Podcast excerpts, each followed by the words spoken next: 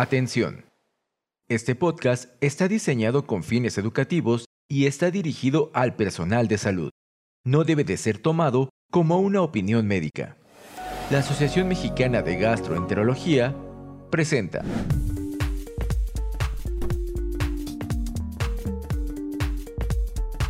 Gastroperlas AMG, conducido por el doctor Ernesto Márquez.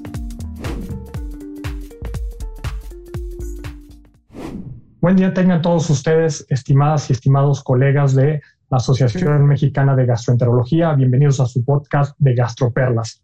En esta ocasión, realizado en colaboración con la Sociedad Hermana de la Asociación Mexicana de Hepatología. Yo soy Ernesto Márquez, gastroenterólogo hepatólogo. Es un honor moderar algunos de los episodios de esta segunda temporada de las Gastroperlas.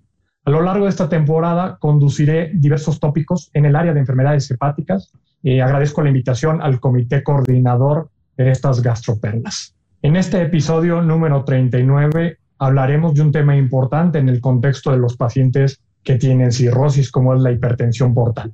Específicamente, eh, tocaremos el tema de cómo prevenir el sangrado varicial en un paciente con cirrosis que nunca ha sangrado.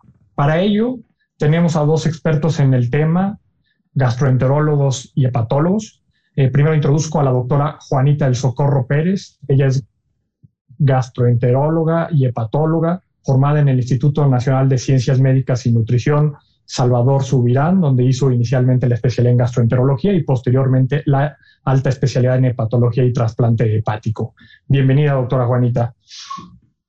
Muchas gracias por la presentación y agradezco también a la Asociación Mexicana de Gastroenterología por la invitación para compartir con ustedes el día de hoy este Gastroperla. Adicionalmente, tenemos de invitado al doctor Jonathan Aguirre. El doctor es médico internista por el Centro Médico ABC, egresado de gastroenterología del Instituto Nacional de Ciencias Médicas y Nutrición Salvador Fubirán y adicional es hepatólogo con una estancia formativa en el Hospital Clínic de Barcelona. Bienvenido, Jonathan. Muchas gracias por estar aquí con nosotros. Eh, muchísimas gracias. Eh, agradezco también a las dos asociaciones y a ti, Ernesto, por la consideración para este tema tan importante. Comenzando con, el tema, eh, gustaría preguntarle a Jonathan, hablando de lo básico, en el paciente con cirrosis, ¿cómo definiríamos la hipertensión portal? La hipertensión portal es un fenómeno que es muy importante en la población cirrótica, con cirrosis hepática, porque define las complicaciones que se presentan con ella y algunos fenómenos que son pronósticos. La forma más exacta para poderla identificar y como se ha definido es por medio de la medición de gradientes de presión venoso portal, que es un método invasivo.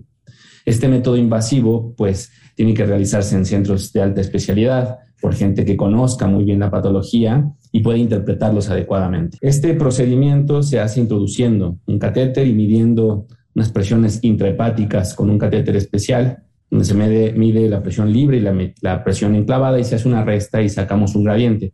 Este gradiente es lo que define la hipertensión portal. Valores por arriba de 5 definen hipertensión portal, valores por arriba de 10, es muy importante este valor, hablan de una hipertensión portal clínicamente significativa. ¿Y por qué es importante? Porque es a partir de esta que se desarrollan las complicaciones asociadas a la cirrosis, como asitis, desarrollo de varices esofágicas.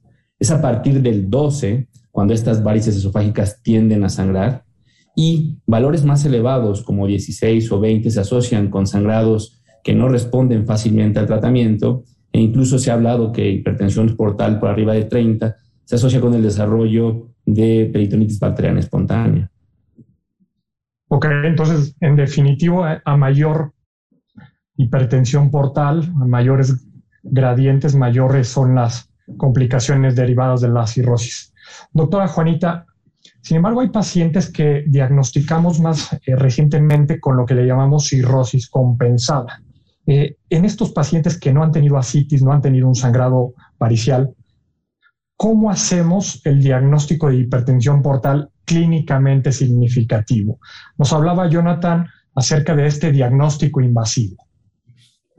Sí, es considerado el método, el gold estándar, que es la medición del gradiente de, de presión venosa portal o hepático, que es una medición indirecta de la presión portal y es invasivo. Ya mencionaba Jonathan que sí se tiene que hacer eh, mediante un cateterismo a la suprepática, mediante un catéter eh, con balón, el cual se infla y se eh, ocluye o se disminuye el flujo, generando estasis en, en el hígado, y esa es la, la presión considerada en cuña o enclavada.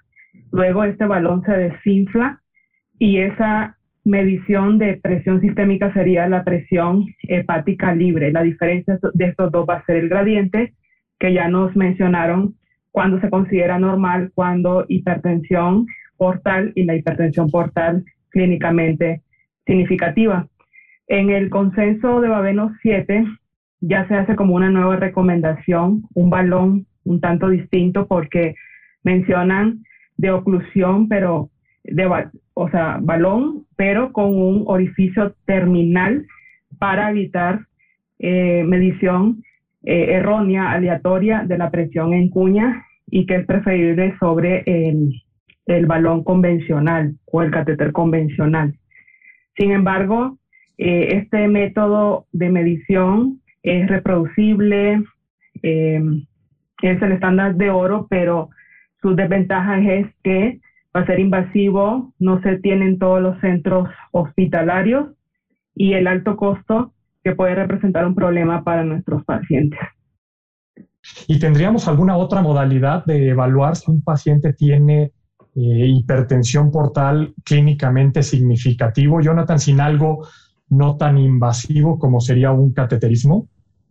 Pues justamente las investigaciones más recientes y justamente las guías de Babeno 7 ya apuestan un poco para métodos no invasivos, puesto que obviamente te, permite hacerlo en lugares que contemos con las herramientas para poderlos evaluar. La que más se ha evaluado y la que más se propone son los métodos por elastografía hepática.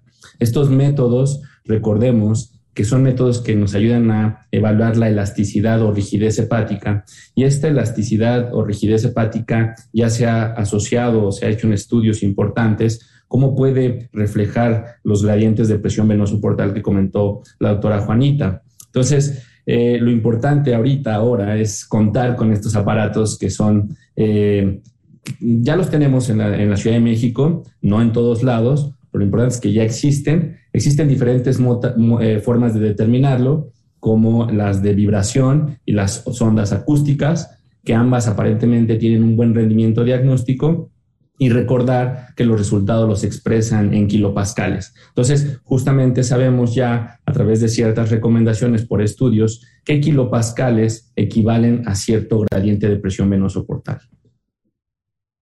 Ok, muchísimas gracias, Jonathan. O sea, si, si tenemos un paciente con cirrosis compensada y todavía tenemos ciertas inquietudes de que tiene una hipertensión portal clínicamente significativa. Entonces, una elastografía, si la tenemos disponible, pues es una, una buena herramienta. Ahora, en la mayoría, en la parte clínica, vamos a terminar haciendo una, una endoscopía. Doctora Juanita, en una endoscopía y que logramos visualizar eh, varices esofágicas, ¿Cómo las clasificamos actualmente? ¿Cuáles son las características que hacen de estas varices de un mayor riesgo de sangrado? Esta es una excelente pregunta. A lo largo de los años han existido diversas formas de clasificarlas, pero un problema es la variabilidad interobservador. Entonces, a partir de la primera reunión de Babeno en 1990, se propuso como un sistema mucho más simple para clasificarlas como varices esofágicas pequeñas, aquellas menores a 5 milímetros. Cuando se realiza la endoscopía, estas se colapsan y las varices esofágicas grandes, que son igual o mayor a 5 milímetros, sí se ven más tortuosas, no se colapsan y pueden afectar más de un tercio de la luz esofágica. Se consideran varices de alto riesgo de sangrado o como comúnmente le decimos factor de mal pronóstico aquellas que, pueden ser pequeñas o grandes, pero que tienen eh, manchas eh, lineales rojas, puntos rojos cereza o algunos llaman puntos hematoquistes y aquellas que, están eh, presentes como varices sobre varices. Entonces, estos hallazgos a la endoscopía tienen que ser que nosotros tomemos de forma muy oportuna decisión terapéutica porque estos pacientes tienen alto riesgo de hemorragia. Muchísimas gracias, Juanita, muy claro.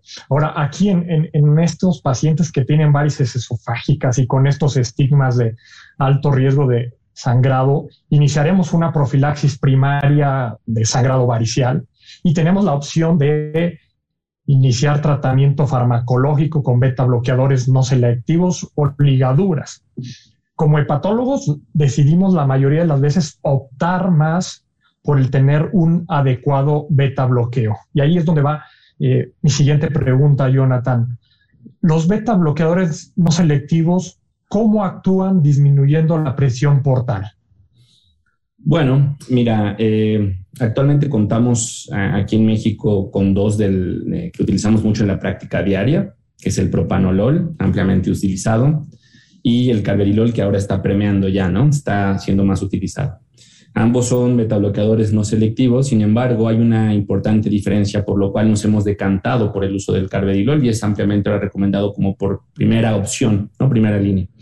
Y es que ambos actúan en los receptores beta, principalmente a nivel del corazón beta 1, que disminuye la frecuencia cardíaca y el gasto eh, cardíaco y con ello disminuye la presión arterial y con ende impacta en la circulación general y los beta 2 que favorecen una vasoconstricción, esto a nivel esplácnico, a través de, de catecolaminas adrenérgicas, pero esto lo hace el propanolol y carvedilol. La diferencia está en que el carvedilol tiene un efecto aditivo que es un alfa antagonista. Y al ser un efecto alfa antagonista disminuye la presión intrahepática, entonces mejora la perfusión a nivel hepático disminuyendo la presión intrahepática. Y se ha visto que este efecto adicional impacta de forma considerable en el gradiente de presión venoso portal, que es el que queremos bajar o disminuir como un efecto positivo para saber que ese paciente está protegido del sangrado varicial en la profilaxis primaria. Entonces, ese es el mecanismo que diferencia al carvedilol del, del propanolol. Por ende, también es más hipotensor a dosis más altas el carvedilol y hay que tener cuidado, como lo veremos probablemente. Ok, muy, muy claro, Jonathan, de, cuáles son las diferencias entre carvedilol y propranolol.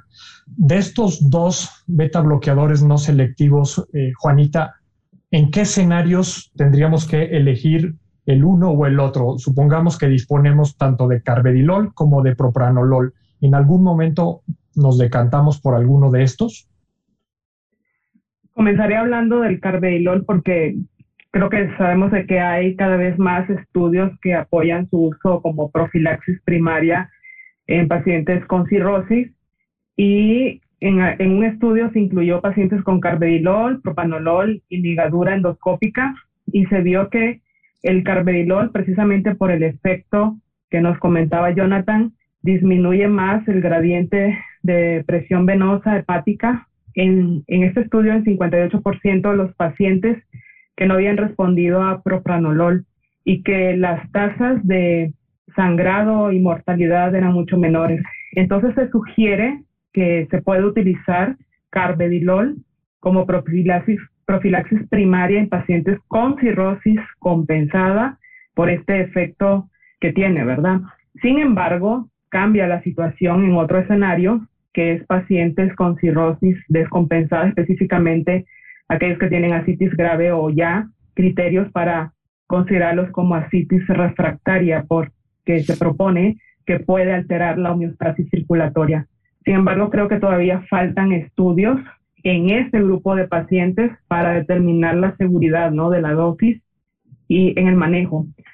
Por lo tanto, en los, en los cirróticos descompensados eh, es una opción el propranolol, pero también eh, hago énfasis en, en, este punto de asitis refractaria donde vamos a tener que ser cautelosos con propranolol y vamos a tener que titular la dosis de, de, de, este medicamento y determinar en qué momento si vamos a tener que suspenderlo.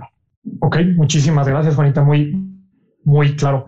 Ahora, al momento de iniciar el beta bloqueador no selectivo, Jonathan, Jonathan ¿Cómo, lo inicias tú? Sabemos que tenemos en México propranolol, tabletas de 40 miligramos, tenemos carvedilol tanto de 6.25 como de 25 miligramos. ¿Cómo iniciamos? ¿Cuál es la dosis? ¿Es una dosis estándar? ¿Buscamos alguna meta?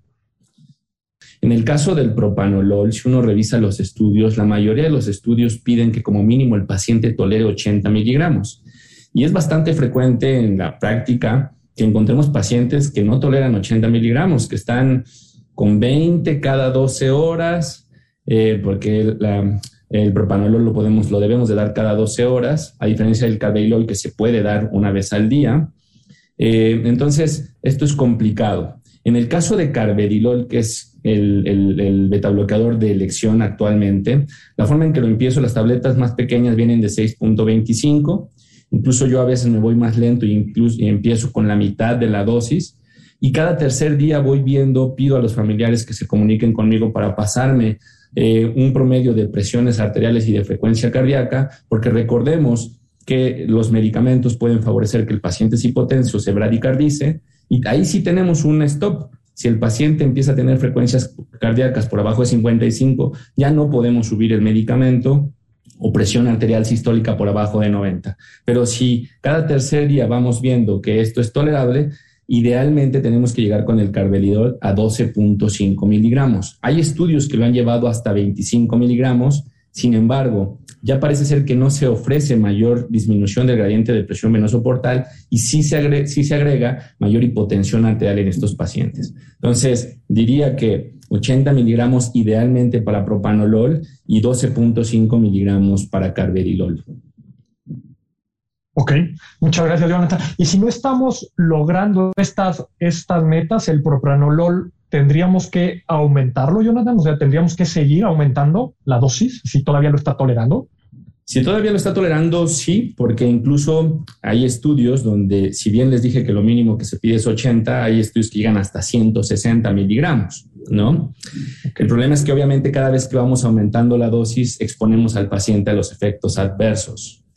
Y de ahí que muchas de las recomendaciones que se hacen por estas guías internacionales, y este es un punto y un detalle que, hay que considerar, se basan en, en la respuesta a la infusión de propanolol en el momento de la medición de los gradientes. Es decir, ven si el paciente es respondedor a beta bloqueador para no exponerlo a los efectos de beta bloqueador no deseables. Entonces, en estos, en estos países donde tienen muy accesible la posibilidad de medir gradientes, hacen la prueba de ver si el paciente es respondedor a beta bloqueador y si es respondedor, lo llevan a, a estas dosis. Si no es respondedor, es muy interesante porque incluso pueden empezar carvedilol, porque como las pruebas se hacen con propanolol y por el estudio que mencionó Juanita, se sabe que algunos pacientes que no son respondedores a propanolol los podemos hacer respondedores hemodinámicos a carvedilol.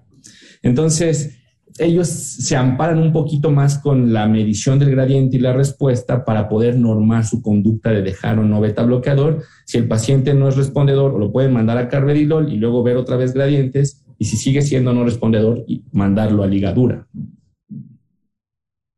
Ok, muchas gracias, Jonathan. Y doctora Juanita, en este paciente que ya logramos estos objetivos que, nos comentaba Jonathan con respecto de dosis del carvedilol o de metas de frecuencia cardíaca y de TA en el paciente que está con, con propranolol, ¿cuándo les volvemos a hacer una nueva endoscopía? E, esa es una buena pregunta. Eh, los pacientes que son cirróticos compensados, y que tienen varices pequeñas y sin datos de, de, alto riesgo para hemorragia, según las guías, no requieren una endoscopía de seguimiento o una vigilancia endoscópica. Pero aquí yo diría que pues es importante el seguimiento del paciente porque, y, y, cuál va a ser la evolución, porque al momento en que tenga una descompensación, yo sí pediría una nueva endoscopía. Y ya, bueno, iríamos a otro escenario cuando el paciente, si en algún momento hace eh, efectos adversos, tenemos que quitar el, el beta bloqueante, ahí pues ya tendríamos que establecer una frecuencia, ¿no? De, de, de revisión endoscópica para búsqueda de varices, pero eso sería otro escenario. Ok, o sea que si estamos ya en el paciente con una dosis ya establecida del beta bloqueador no selectivo eh, y se ha mantenido estable, de momento no requeriría una nueva eh, estudio endoscópico. Ok, Jonathan, ¿hay alguna contraindicación absoluta para el inicio de un beta bloqueador no selectivo? Claro, eh, antes de pasar a las contraindicaciones, me gustaría puntualizar algo con respecto a la pregunta previa. Que el paciente llegue a frecuencias cardíacas de 55 o que alcance una presión arterial sistólica de 90 no nos garantiza que sea un respondedor. Y es que es un pensamiento también muy común, ¿no? Sabemos que el paciente, eso nos dice, lo único que nos dice es que está bien beta bloqueado. Pero saber si es un respondedor hemodinámico y va a tener los beneficios que sabemos que puede ofrecer el, el, el beta bloqueador, eso no es por ahí. Y para eso, pues normalmente son los gradientes lo que nos permite saber si una respuesta, y esto se ve por una disminución en el gradiente, un 20%, o llevarlos por abajo de 12 milímetros de mercurio. Entonces es muy importante hacer esa diferencia. Regresando a la pregunta que haces, sí existen contraindicaciones absolutas y relativas e incluso algunas situaciones donde podemos bajar la dosis de los medicamentos, de los beta bloqueadores. En el caso de las, de las contraindicaciones absolutas, pues eh, bloqueos de, de, segundo o tercer grado, incluso bloqueos de segundo o tercer grado que no estén con marcapasos. Si están con marcapasos, podríamos llegar a utilizarlo. Si el paciente está chocado, pues es una contraindicación esperada y obvia, porque lo que queremos es que mejore su presión arterial y mejore la perfusión eh, sistémica. Eh, el caso también de tener una isquemia periférica, pues con el uso de los beta bloqueadores vamos a favorecer esta isquemia periférica. Y el asma también se considera una contraindicación absoluta. En el caso de las relativas se habla de hipoglucemias o hiperglucemias descontroladas. Y en el contexto de pacientes en donde podemos disminuir la dosis, justamente lo comentó la doctora Juanita, puede ser en pacientes que vienen con un curso y de repente presentan una peritonitis bacteriana espontánea, un paciente con lesión renal que requiere una mejor perfusión a nivel renal, podría suspenderse o se podría incluso bajar la dosis. Esto no queda todavía muy claro, hay mucha controversia. Existen estudios en contra, pero existen ahora cada vez más evidencia de estudios a favor, que incluso el paciente debería de continuarlo. Tenemos los casos de pacientes con ACLF, con Acute and Chronic Liver Failure, que parece ser que los betabloqueadores están incluso impactando en la sobrevida de estos pacientes y son contextos muy graves de estos pacientes. Entonces, son indicaciones donde podríamos bajar o reducir la dosis del, betabloqueador. Ok, de acuerdo. Y, lo que nos enfrentamos mucho en, la práctica clínica, Juanita, es los, los efectos secundarios de los beta bloqueadores no selectivos. Vamos comenzando estas dosis que nos comentaba Jonathan, pero el paciente nos dice, me encuentro mareado, se me baja mucho la presión. ¿Qué hacer el paciente? ¿Cuáles son estos efectos secundarios y qué hacer cuando nos los están manifestando los pacientes? Sí, aparte de que se sienten mareados y e hipotensión, puede haber disnea, cefalea, algunos eh, reportan disfunción eréctil, trastornos eh, del dormir. Y en estos casos, claro, el primer objetivo será no suspender el quisiéramos no quitar el beta bloqueante, sí cambiarlo. Eh, eh, creo que en la práctica clínica actualmente muchos de los pacientes o la mayoría están usando propranolol, eh, o al menos de los que veníamos atendiendo antes de todos estos cambios que han habido. Entonces, un punto será cambiar el propranolol por carbedilol, porque se ha demostrado que tiene menos efectos adversos, es más tolerado en los pacientes. Tal vez intentar bajar la dosis, pero ahí nos enfrentaríamos con el problema de pues que no esté bien eh, beta bloqueado el paciente. Cuando nosotros iniciamos los beta bloqueantes, creo que es importante, eh, el, la, aparte de la reevaluación periódica del paciente, comentarle precisamente que esto se puede presentar, estos efectos, para saber qué podemos hacer, hasta cuándo esperar, y no que el paciente tome la decisión de simplemente suspender de un día para otro el tratamiento. Y Jonathan, ¿habría algún escenario en el que ya debemos definitivamente considerar si disminuir la dosis o incluso ya suspenderlos por los efectos que está teniendo? Sí, eh, los escenarios eh, están, se, se, presentan como muy claros. Es decir, si el paciente tiende a tener hipotensión arterial definida como una presión sistólica por abajo de 90, ese paciente y con dosis muy bajas del beta bloqueador, ese paciente tenemos que quitarle el beta bloqueador.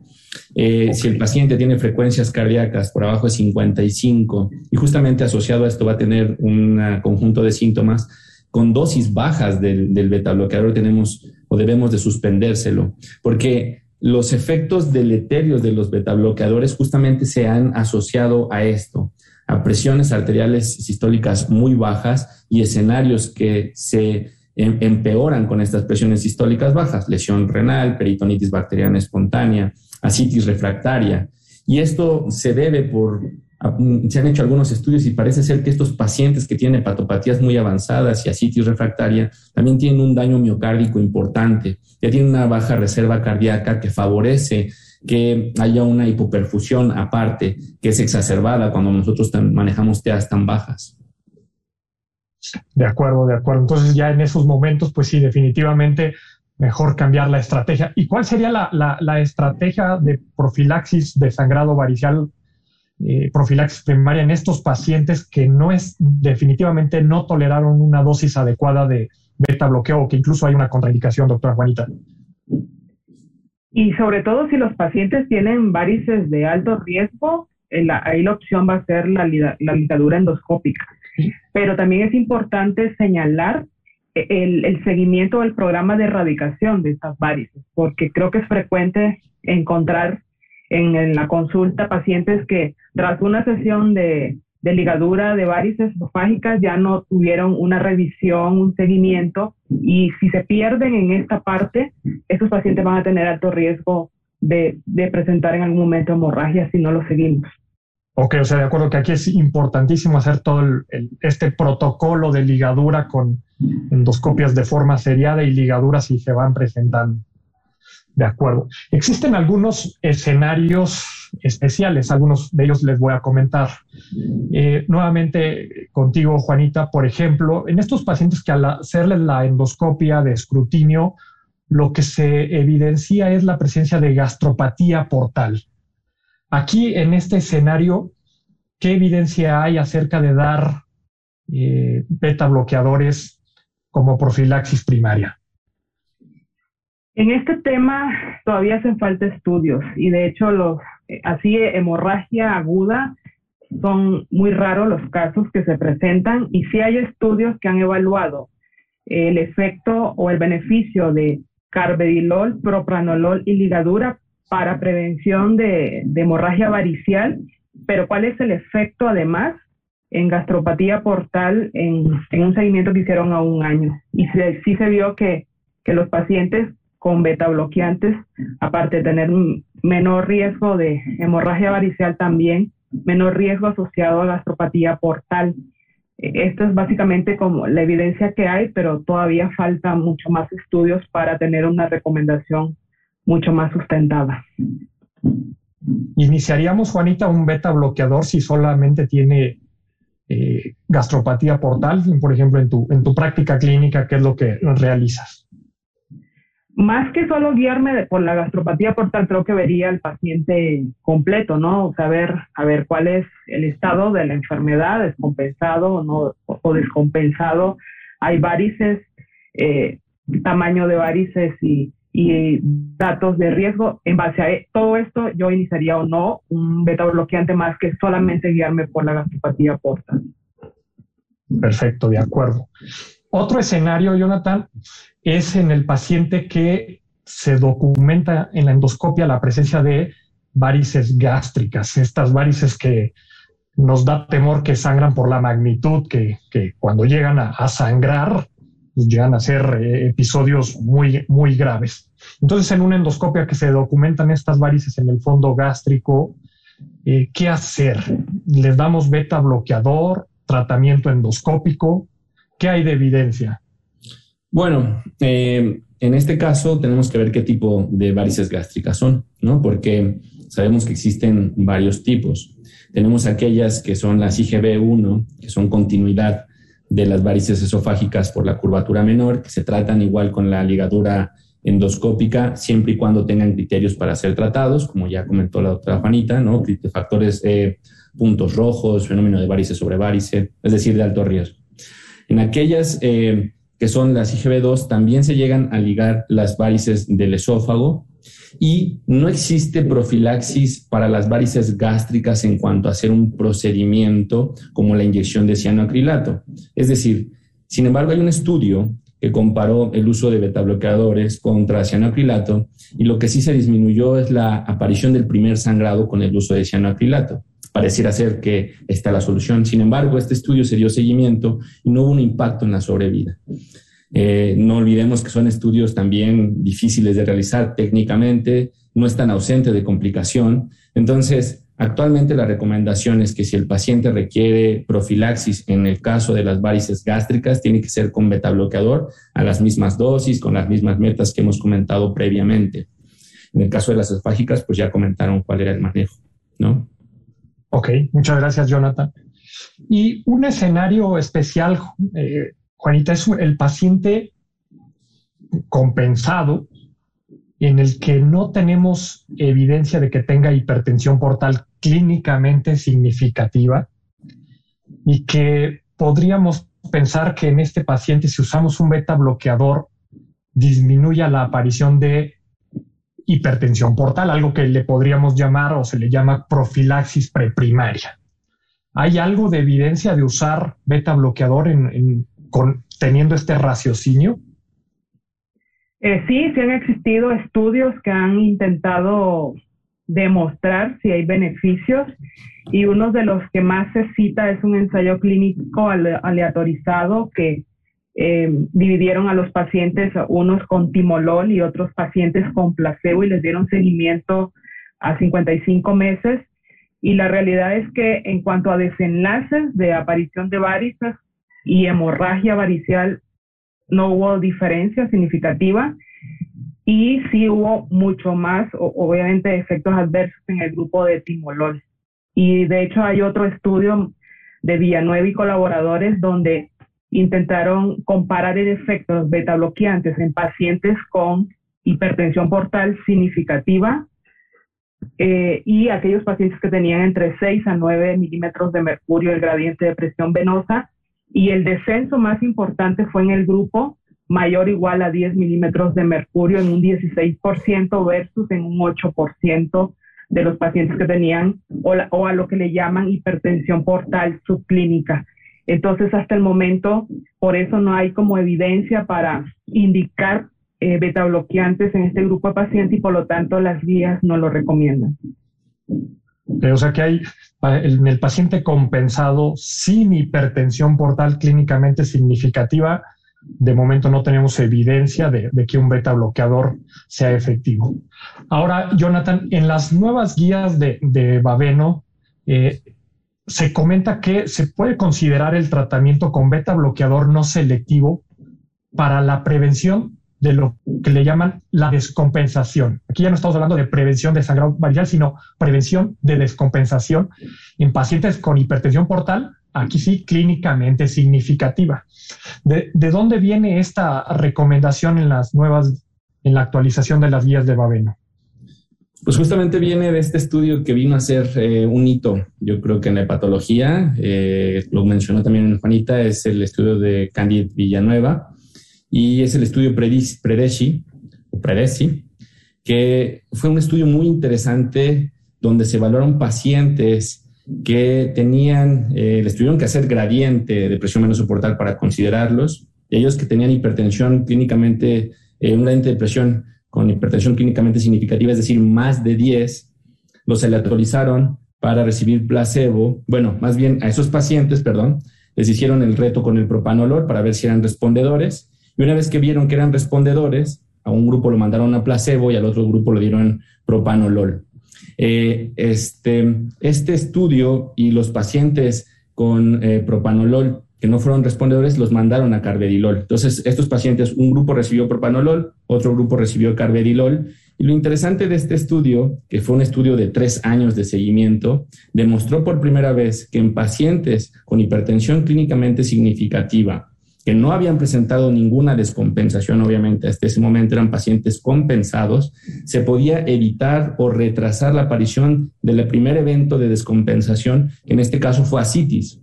La asitis, fue, la aparición de asitis disminuyó el primer cuadro de asitis en el, en el grupo que recibió propanolol y o carvedilol. Entonces, por primera vez se hace recomendación en estas guías de Babeno 7 que en aquellos pacientes que tengan hipertensión clínicamente significativa, eh, y que no hayan presentado estos fenómenos, se podría utilizar el beta bloqueador para evitar la aparición del primer evento de descompensación. Ok, pues un, concepto eh, novedoso en el que seguramente tendremos más información, pero que actualmente ya es parte de las, de las recomendaciones en las nuevas guías. Ahora, otro escenario bastante controvertido, eh, derivado de un reporte, un estudio descrito en 2010 que comunicaron desenlaces adversos, particularmente en el contexto de asitis refractaria y beta bloqueadores. ¿Qué nos puedes decir de estos estudios, Juanita? Sí, este es un estudio de CERTE y colaboradores donde incluyeron 151 pacientes con asitis refractaria y ellos sugirieron eh, que los betabloqueantes disminuían la supervivencia en estos pacientes y a raíz de esto vinieron algunos estudios observacionales para generar un poco más de controversia y donde algunos planteaban un término de ventana terapéutica para el uso de betabloqueantes, donde decían que no se, no se recomendaba usar en cirrosis, eh, que no tuvieran, los pacientes no tuvieran varices medianas o, grandes al momento de la endoscopía y que se desaconsejaba o se advertía su uso en cirrosis eh, en pacientes eh, con asitis refractaria y otras descompensación. Pero este estudio, a pesar de que fue prospectivo, fue un solo centro y hay detalles de que los pacientes que participaron en el estudio, en su mayoría eran child tenían eh, pues, pues una enfermedad hepática avanzada y otro detalle importante es que casi la mitad de los pacientes estaban usando dosis muy alta del beta bloqueante, más de 160 miligramos de propranolol. Entonces, luego de esto vinieron o, ya se disponen de más estudios mucho más grandes, donde sí se ha visto la seguridad de los beta bloqueantes y sí en este grupo de pacientes vamos a tener cautela y por eso las guías europeas recomiendan no usar más de 80 miligramos de propanolol en estos pacientes e ir vigilando complicaciones que se añadan y que ante las cuales tengamos que suspender temporalmente el beta bloqueante, pero, pero sí cada vez eh, se dispone de estudios sobre la seguridad del beta bloqueante en estos pacientes. ¿Tenemos alguna otra evidencia, Jonathan, de, de la seguridad de, de, estos medicamentos en los pacientes con asitis, particularmente en asitis refractaria? Pues eh, estas evidencias que comenté que están actualmente saliendo, sí apuntalan, o sea, hay mucha controversia, porque hay estudios que han visto en pacientes incluso con asitis refractaria que el uso del betabloqueador incluso podría tener un efecto benéfico. Pero si el paciente junto con la asitis refractaria tiene presiones arteriales muy bajas, pues yo creo que la, mejor forma de actuar es bajar la dosis o incluso suspenderlo. Eh, también el paciente que tenga peritonitis bacteriana espontánea, también es controversial porque se ha visto que pudiese favorecer el desarrollo de síndrome patorrenal. Entonces también bajar la dosis o en caso de presiones muy bajas suspenderla. Ok, parecería que entonces lo que tenemos que tener es una vigilancia muy estrecha en este tipo de pacientes e ir viendo la aparición de efectos secundarios, pero que de momento con la evidencia que tenemos eh, son medicamentos que se pueden utilizar en, estos, en estos contextos.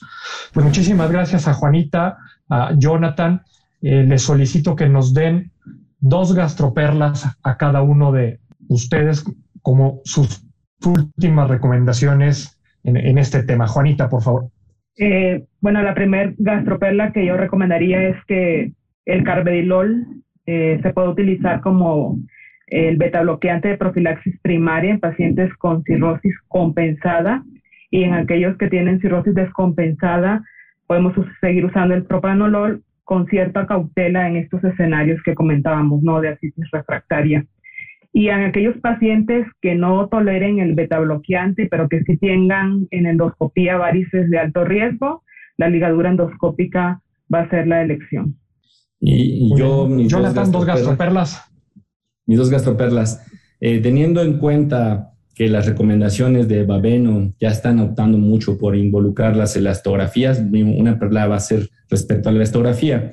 Sabemos ya desde recomendaciones desde la Babeno 6 que aquellos pacientes que tengan eh, una elastografía con menos de 15 kilopascales y más de 150 mil plaquetas, podríamos evitar hacer la endoscopía para ver si tiene varices esofágicas esto ya con varios estudios se ha demostrado que es algo seguro. Eh, esa sería mi primera gastroperla. Si en la práctica clínica alguien tiene la elastografía a la mano y su paciente recién diagnóstico de cirrosis y te tiene este, menos de 15 kilopascales y más de 150 mil plaquetas, pueden evitar la endoscopía. Si el próximo año tienen que repetir los estudios para ver si cambian estos parámetros. Y mi segunda gastroperla sería que es muy importante que los pacientes que tengan una hepatopatía crónica avanzada, compensada y que sepamos cuál es la causa que lo está originando, evitar o quitar esa causa. Pacientes con cirrosis hepática por alcohol, quitar el alcoholismo a todas las que da. Si tiene virus de hepatitis C, llevarlo a respuesta viral sostenida, hepatitis B tratamiento, hígado graso, bajar de peso y todo esto, porque todas estas medidas se han visto en diferentes estudios que pueden impactar de forma positiva en disminuir el gradiente de presión venoso portal y con ello ya ayudar a que el paciente tenga menos riesgo de descompensarse. Pues muy bien, espero les haya gustado este episodio de Gastroperlas nos vemos en la próxima. Muchísimas gracias Juanita, muchísimas gracias Jonathan, saludos. Gracias, gracias por la invitación. Hasta luego. Adiós, adiós. Esto fue Gastroperlas AMG. Los esperamos en la próxima emisión. La Asociación Mexicana de Gastroenterología presentó. Atención. Este podcast está diseñado con fines educativos y está dirigido al personal de salud no debe de ser tomado como una opinión médica.